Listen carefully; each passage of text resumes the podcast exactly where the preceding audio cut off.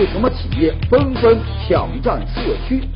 电影大片遇上世界杯，谁更有戏？红人刘永好能否帮民营医院实现逆袭？更多精彩尽在本期杂志天下。观众朋友，大家好，欢迎收看杂志天下，我是廖杰，和你一起来关注正在流行的话题。节目开始，杂志封面最新一期《商界评论》，这封面话题是抢占社区。如今进入到了移动互联网时代，这实体商业呀，似乎得靠边站了。不过呢，有一个地方却慢慢成了实体经济的热点，吸引了多方的目光。那是哪个地方呢？社区啊！你看，银行、地产商、快递公司，甚至呢，APP 创业者是纷纷一头扎进了社区。各路银行，不管是四大行还是这个城商行、农商行。都忙着呢，要进社区，要布网点，开设小区金融便利店啊，希望呢以此来吸引小区居民的存款，挖掘小微信贷的需求。另外，地产公司啊也把社区商业呢作为它的新的业绩增长点。跟城市中心的这个商圈相比，这社区商业虽然规模要小，但它呢也有自己的优势，那就是很近很轻。人们希望在五百米左右的范围内完成基本的日常消费。你想啊，谁愿意为了看一场电影，为了吃一顿饭，开车半个多小时，要忍受这个拥堵去到市中心呢？就近消费已经成为了刚需，社区商业正好就可以满足这种需求。另外，随着网购的普及，快递成了咱生活的必须。对于这个快递公司来说，最后一公里的成本占到了它物流配送总成本的百分之三十。对于用户来说，老是要把快递发到单位，哎呦，不但影响到工作呀，这上楼下楼也嫌他麻烦啊。于是乎，有的快递公司呢就想到这么一个办法：进社区，在这个小区里呀装一个快递柜，由这个物业来看管。快递到了就放到柜子里，再把那个柜子的密码发到你手机上。什么时候有空，你什么时候去取，这样啊，大家都省事了。另外，有的这个 A P P 创业者啊，也瞄上了这个社区，有这么一款家政服务的 A P P，它用打车软件的思维来给你做家政啊。你想临时找个人来打扫卫生、做一做饭，去哪找呢？这个 A P P 啊，通过手机定位。来寻找这附近的家政阿姨，方便又可靠。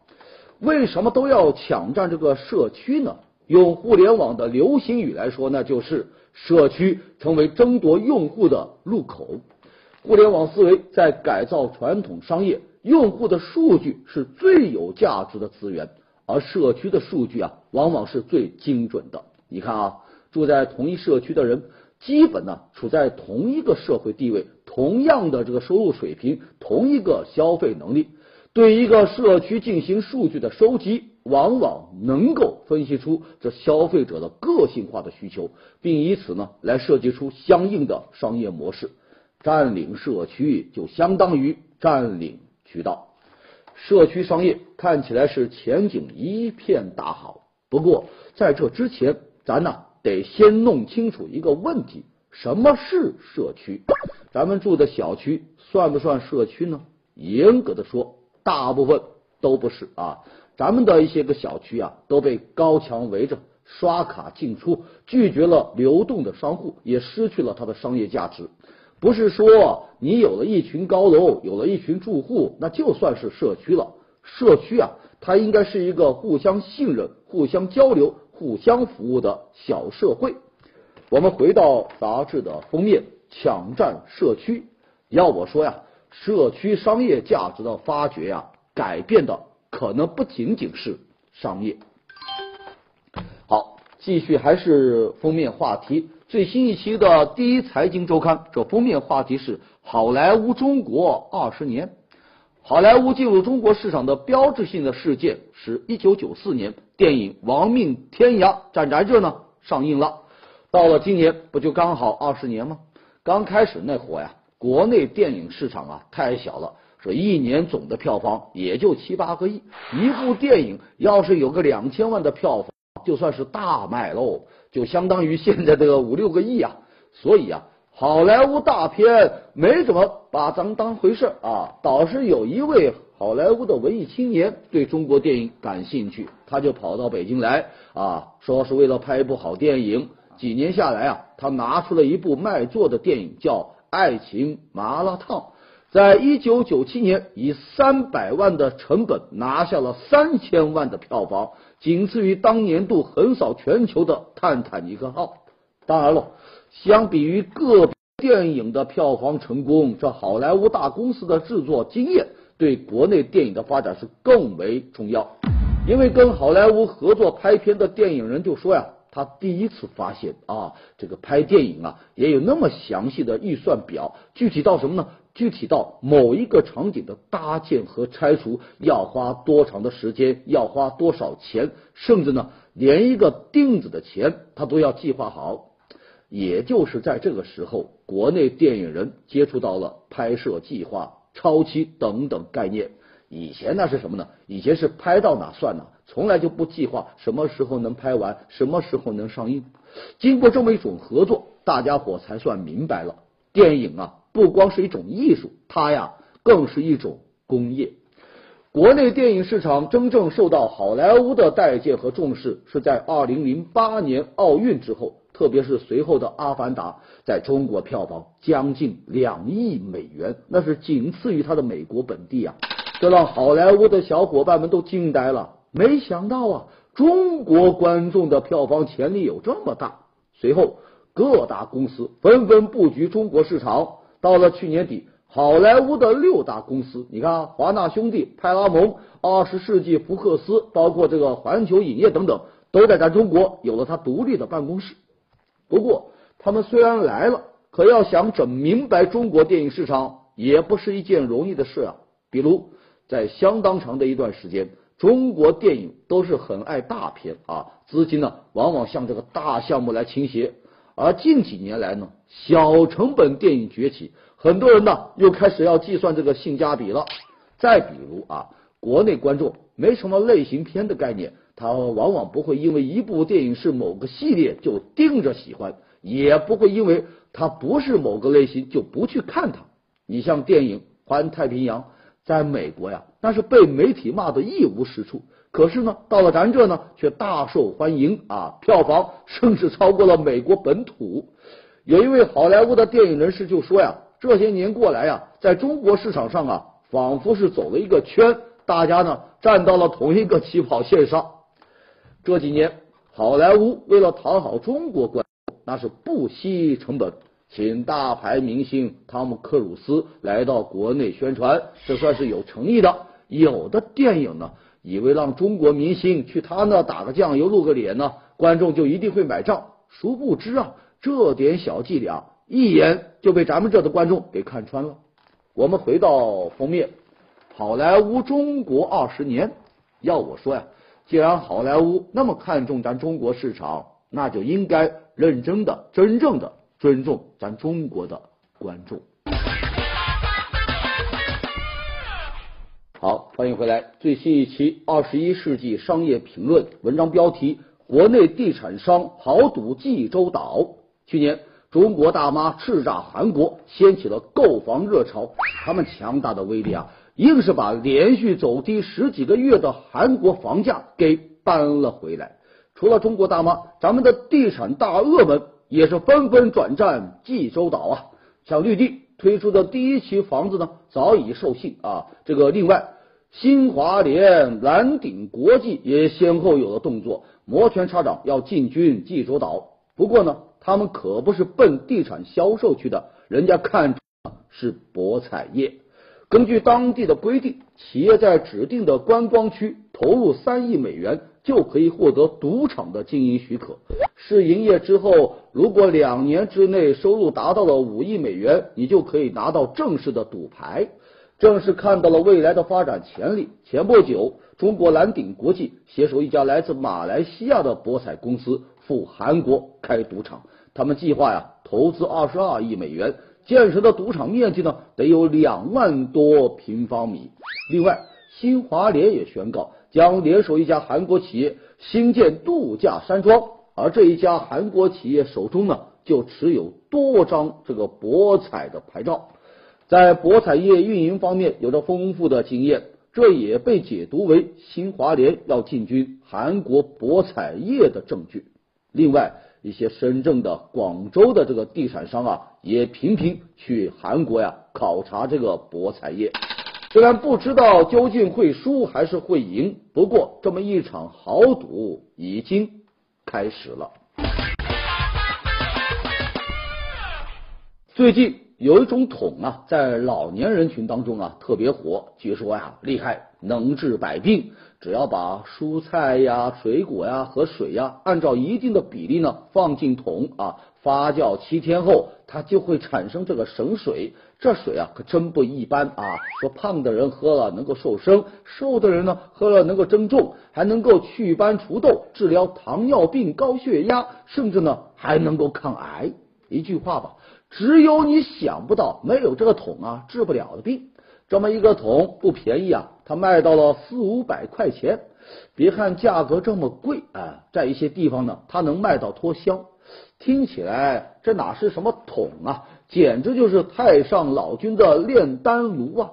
那到底是什么桶有这么神的威力呢？咱们呢也来看一看啊，这桶上贴着一张黄色的标签啊，除了写了什么抗酸化溶液配合几个字外呢？其他都是外文啊。后来啊，有懂这个外语的给翻译了一下，意思呢就是说啊，用着呢会很欢乐啊，是一个生机勃勃的桶。还有记者啊，就进行了专门的调查，结果呢，把大爷大妈们给惊着了啊，因为啊，这根本就不是什么神桶，它只是一款普通的垃圾桶。原来这是日本产的一款这个叫酵素桶啊，用它来装垃圾呢，可以避免产生这个臭味，所以呢，当地啊就把它呀当做这个垃圾桶来用，在日本也就卖一百来块钱吧，而且呢卖的也不是特别火。另外，所谓的神水也只不过是水果发酵后产生的酒精而已。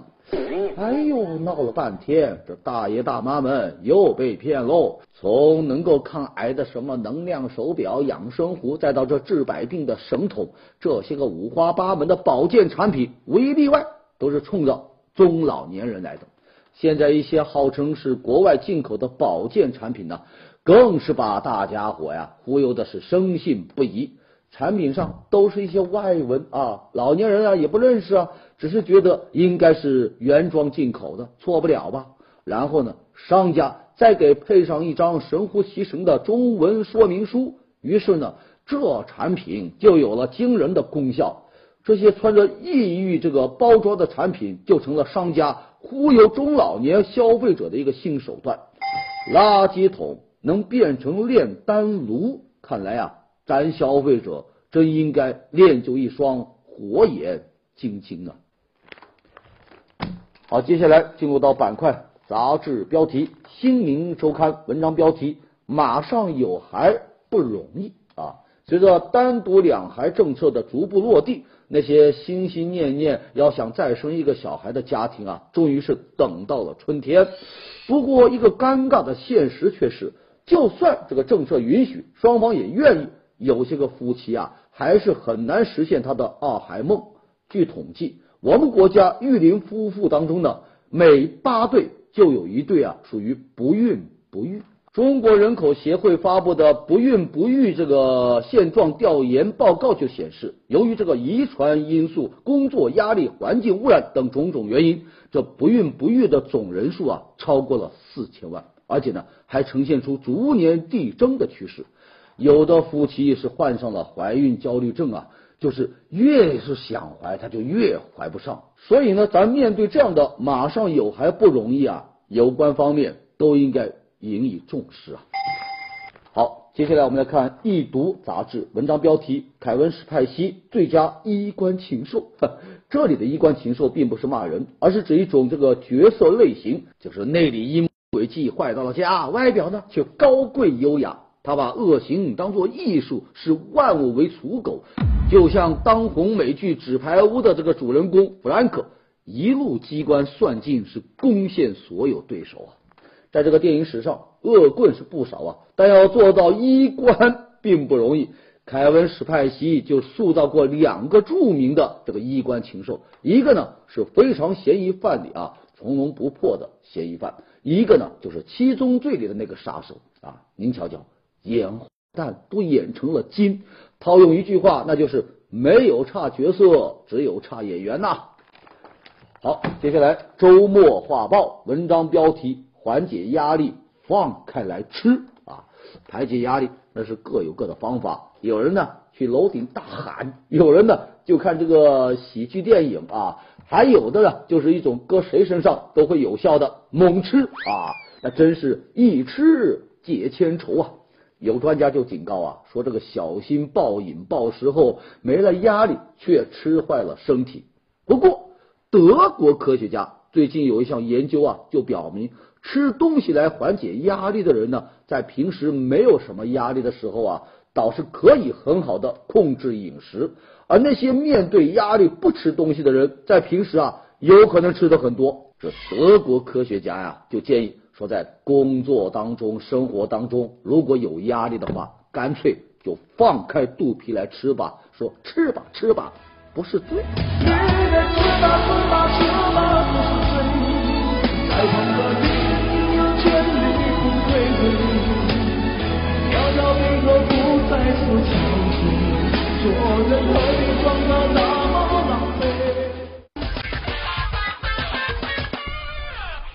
啊，欢迎回来，我们来看《三联生活周刊》文章标题：变形金刚约战世界杯。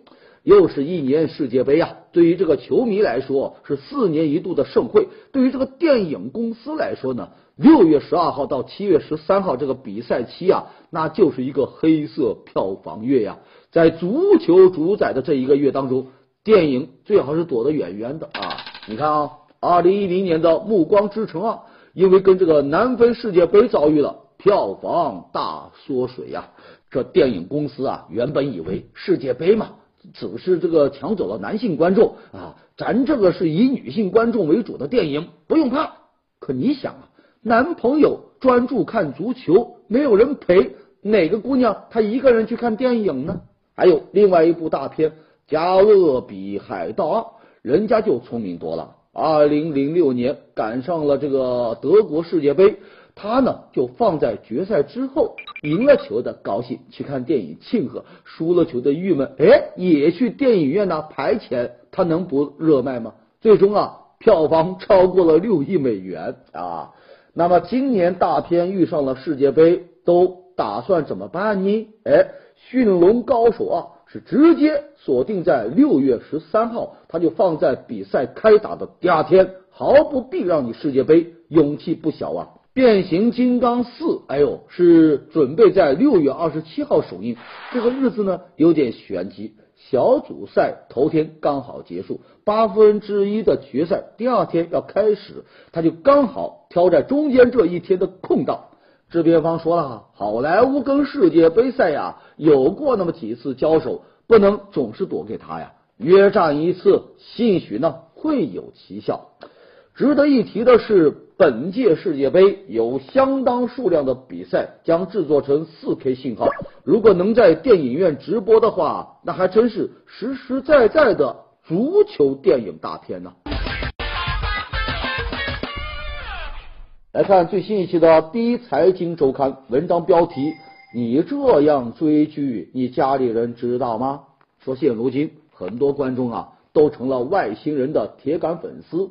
在现实生活当中，如果你想被别人认定是一个外星人，一点都不难啊！无非啊，就是在有人问你最近在追什么剧的时候，你来那么一句“他也不追”，对方肯定就惊呼：“哈，你是外星人吧？”按理说吧，这个追剧这事呢。本应该是很私密啊，各自在各家，穿着睡袍，吃着泡面，缩成黑黝黝的一团，对着发光的屏幕傻哭或者是傻笑。但现在呀不一样了，追剧呢变得有着很高的社会性，就像林妹妹看《西厢记》一样，你追什么剧呀，就能看出你有着什么样的品味。比如两个陌生人初次见面相当的拘谨。可是如果都知道彼此啊，恰巧都在追同一部电视剧，那聊天的气氛立马就变得融洽，热火朝天呐。追同一部剧就能营造出一种原来你也在这里的美感。有的人追剧总喜欢冲在最前面，反应呢最强烈，以至于呢有点扰民。他们发图刷屏的数量以及质量，实在是让你忍不住啊要拉黑他。毕竟嘛，花痴也是要讲素质的啊。可是呢，对于这些个不能够自拔的剧迷来说，只要有的追，什么都无所谓啊。还有一群不讲江湖道义的人，总是控制不住啊，老想着要剧透。这些丧心病狂的剧透狂啊，是追完一集就立马发截图、发感受，而别人呢，可能还在加班，没有来得及看，一个不小心就被他给剧透了。你关注了他，就跟在网上看这个柯南一样，每部剧的凶手啊都被放在了封面啊，这是折磨别人。有的时候啊，追剧啊。还能够拯救自己。据说日本某海边自杀是频发，于是呢，这管理员呢就立了一个小牌子，上面是这么写的啊：正在追的动画完结了吗？据说呀，这提示牌啊效果是相当的好，引得无数浪子回头重新做人。追剧追到这份上，估计他的家人呐想都想不到啊。好，来看最新一期的《环球人物》文章标题：高盛累死人的天堂。美国财富杂志啊有一个最佳雇主排行榜，上榜的企业呢都是员工自己投票选出来的。美国高盛公司作为唯一一家投资银行，几乎是年年榜上有名。在很多人的眼中，高盛是职场人的天堂。高盛人。挣钱多，那是业内公认的啊。美国投行的员工收入呢，那是全球投行里最高的。而高盛呢，又在美国投行里啊是一个领跑者。据说高盛三万多员工，人均年收入啊高达三十八万刀。除了高薪啊，办公条件也是一流的。高盛总部在曼哈顿高端的金融区啊，有六个交易大厅，每个大厅的面积啊比那足球场还要大呢。另外，高盛为员工提供的福利是很诱人的。这个公司为员工设立了七十多个健身班，你可以学太极拳，也可以学瑜伽。你不想动啊，甚至可以学冥思啊，怎么样？很有天堂感觉吧？不过，在这样的天堂工作也是要付出代价的，在高盛是异常的辛苦啊，一星期工作七八十个小时，那是常事啊。老员工们经常会提醒后辈啊，当心出现胃痉挛，或者是半夜突然惊醒大喊大叫，因为呢，你要承受极大的压力啊。高盛每年都要对员工啊进行考评，业绩好的呢留下来，不好的呢卷铺盖走人。通常业务部门每年裁掉百分之五表现比较差的员工啊。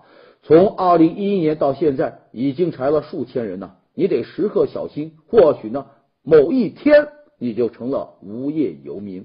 瞧瞧，这还真是天堂又是地狱啊！来看最新一期的《看天下》文章标题：冯仑、刘永好看上莆田帮民营医院要逆袭。莆田帮终于不再是独自一帮在战斗喽！你像冯仑、刘永好的加盟啊。就让以莆田帮为代表的民营医院看到了新的希望。去年底，莆田帮的领头人翁国亮成功说服冯仑和刘永好啊，成了他的同盟军啊。在他看来，冯仑懂房地产，刘永好呢有资本，而自己呢又熟悉这个医疗，三足鼎立，必定能打出莆田帮的一片新天地。虽然说莆田帮也算得上是民营医院里的招牌。却对自己的成绩单呢不是很满意。截止到去年年底啊，民营医院占到医院总量的百分之四十五，但是呢，民营医院的消费只占到总消费的百分之三到百分之五，这个距离差的不是一点两点呐。更糟糕的是，在草莽时代发展起来的莆田帮，几乎不可避免的带有原始资本积累的灰色痕迹啊！这个劣质医院、虚假广告的影响很难摆脱掉。一些走高端路线的民营医院呢，甚至都不愿与他呀相提并论。不过这一回呢，地产大亨和资本大佬的加盟，无疑给莆田系医疗大佬们打了一剂强心剂啊！他们已经开始规划莆田帮的美好未来，包括要创建中国第一品牌的医院管理公司，还有开办高端的医学院，进军医疗地产，甚至呢，包括这个养老市场。他们希望啊，借助这么一个机会，完成莆田帮从中低端到高大上的逆袭。这叫什么呢？这叫野百合也有春天呐。就算你流连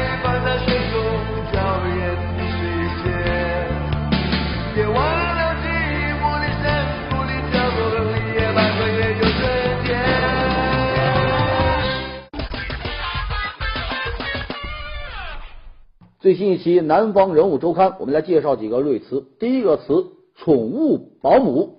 咱们都知道，看孩子的保姆啊，打扫卫生的保姆。可现在呢，有了一个宠物保姆，那就是专门帮人照看宠物的。对于很多人来说，宠物啊就跟自己的孩子一样的珍贵啊。可是呢，白天要忙着上班，宠物在家没人照看，所以啊，干脆就专门请一个保姆来帮他照料这个宠物。不过这保姆啊。不是谁都能当好啊！这个宠物保姆通常会接受很多的培训，比如宠物急救、这个动物驯养之类的内容，这样呢才能够保证这个宠物能够得到更为专业的照看。哎呦，这宠物保姆那是相当的人性化呀！好，下一个瑞词叫“明明病”啊，这可不是说哪一个明明小朋友生病了，而是一种病的一个统称啊。明明病呢？并不是真正意义上的疾病，它指的呢是一系列明明知道不可为，却又无法阻止自己继续下去的这么一种行为。比方说，明明知道要减肥，不应该乱吃，可还是管不住自己的嘴，这叫明明病啊！明明知道天气冷了，该加加加加衣服，可是呢，还是要选择风度，抛弃了秋裤。哎呦，明明知道早睡对身体好，可偏偏呢。又睡不着，哎，要到了凌晨才能够入睡。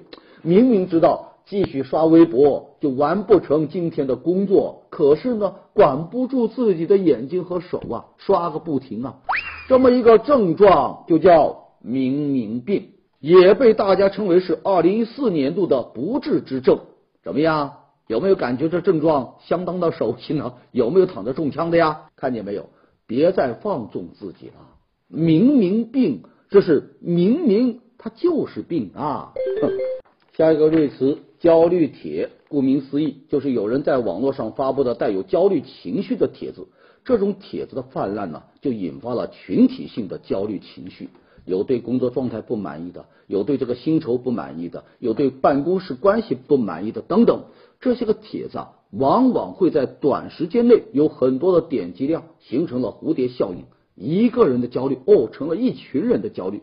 这些个帖子呢，往往会啊罗列出一些个数据，并且呢加以推算和预估，把形势啊描述的特别特别严峻。但专家就说了，实际上啊，这焦虑帖的结论呢，根本就经不起推敲，它只是一种杞人忧天的情绪罢了。